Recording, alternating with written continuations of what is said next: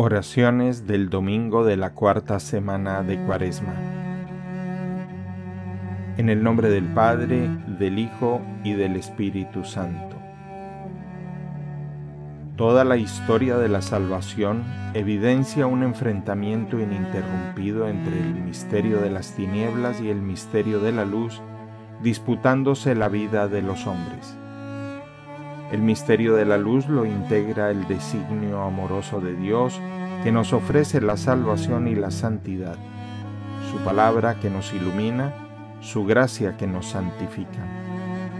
El espíritu de las tinieblas son las reacciones rebeldes de la inteligencia y de la voluntad humana al servicio del pecado, que nos ciega, nos degrada y nos convierte en hijos de la ira. Junto a los ríos de Babilonia nos sentábamos a llorar de nostalgia. De los sauces que estaban en la orilla colgamos nuestras arpas. Aquellos que cautivos nos tenían pidieron que cantáramos.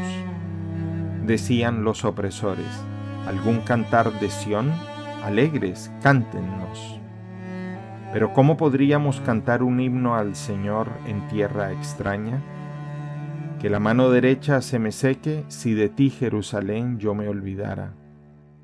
Que se me pegue al paladar la lengua, Jerusalén, si no te recordara, o si fuera de ti alguna otra alegría yo buscara. Padre nuestro que estás en el cielo, santificado sea tu nombre. Venga a nosotros tu reino, hágase tu voluntad en la tierra como en el cielo. Danos hoy nuestro pan de cada día. Perdona nuestras ofensas como también nosotros perdonamos a los que nos ofenden. No nos dejes caer en la tentación y líbranos del mal.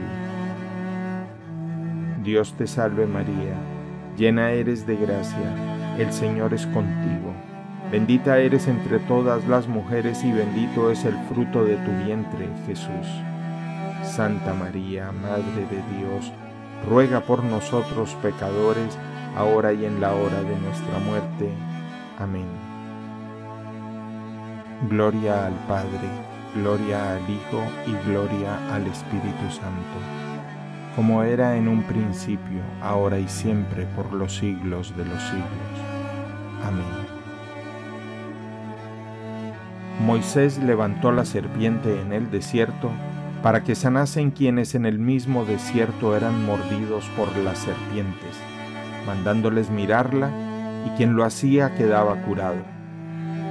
Del mismo modo conviene que sea levantado el Hijo del Hombre, para que todo el que cree en él, que lo contemple levantado, que no se avergüence de su crucifixión, que se gloríe en la cruz de Cristo, no perezca, sino que tenga la vida eterna.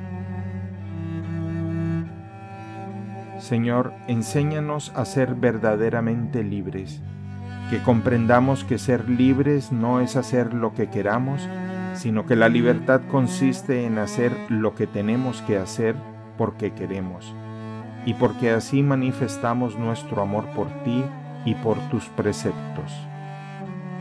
Te lo pedimos a ti, que nos liberaste del pecado y de la muerte, y vives y reinas por los siglos de los siglos. Amén.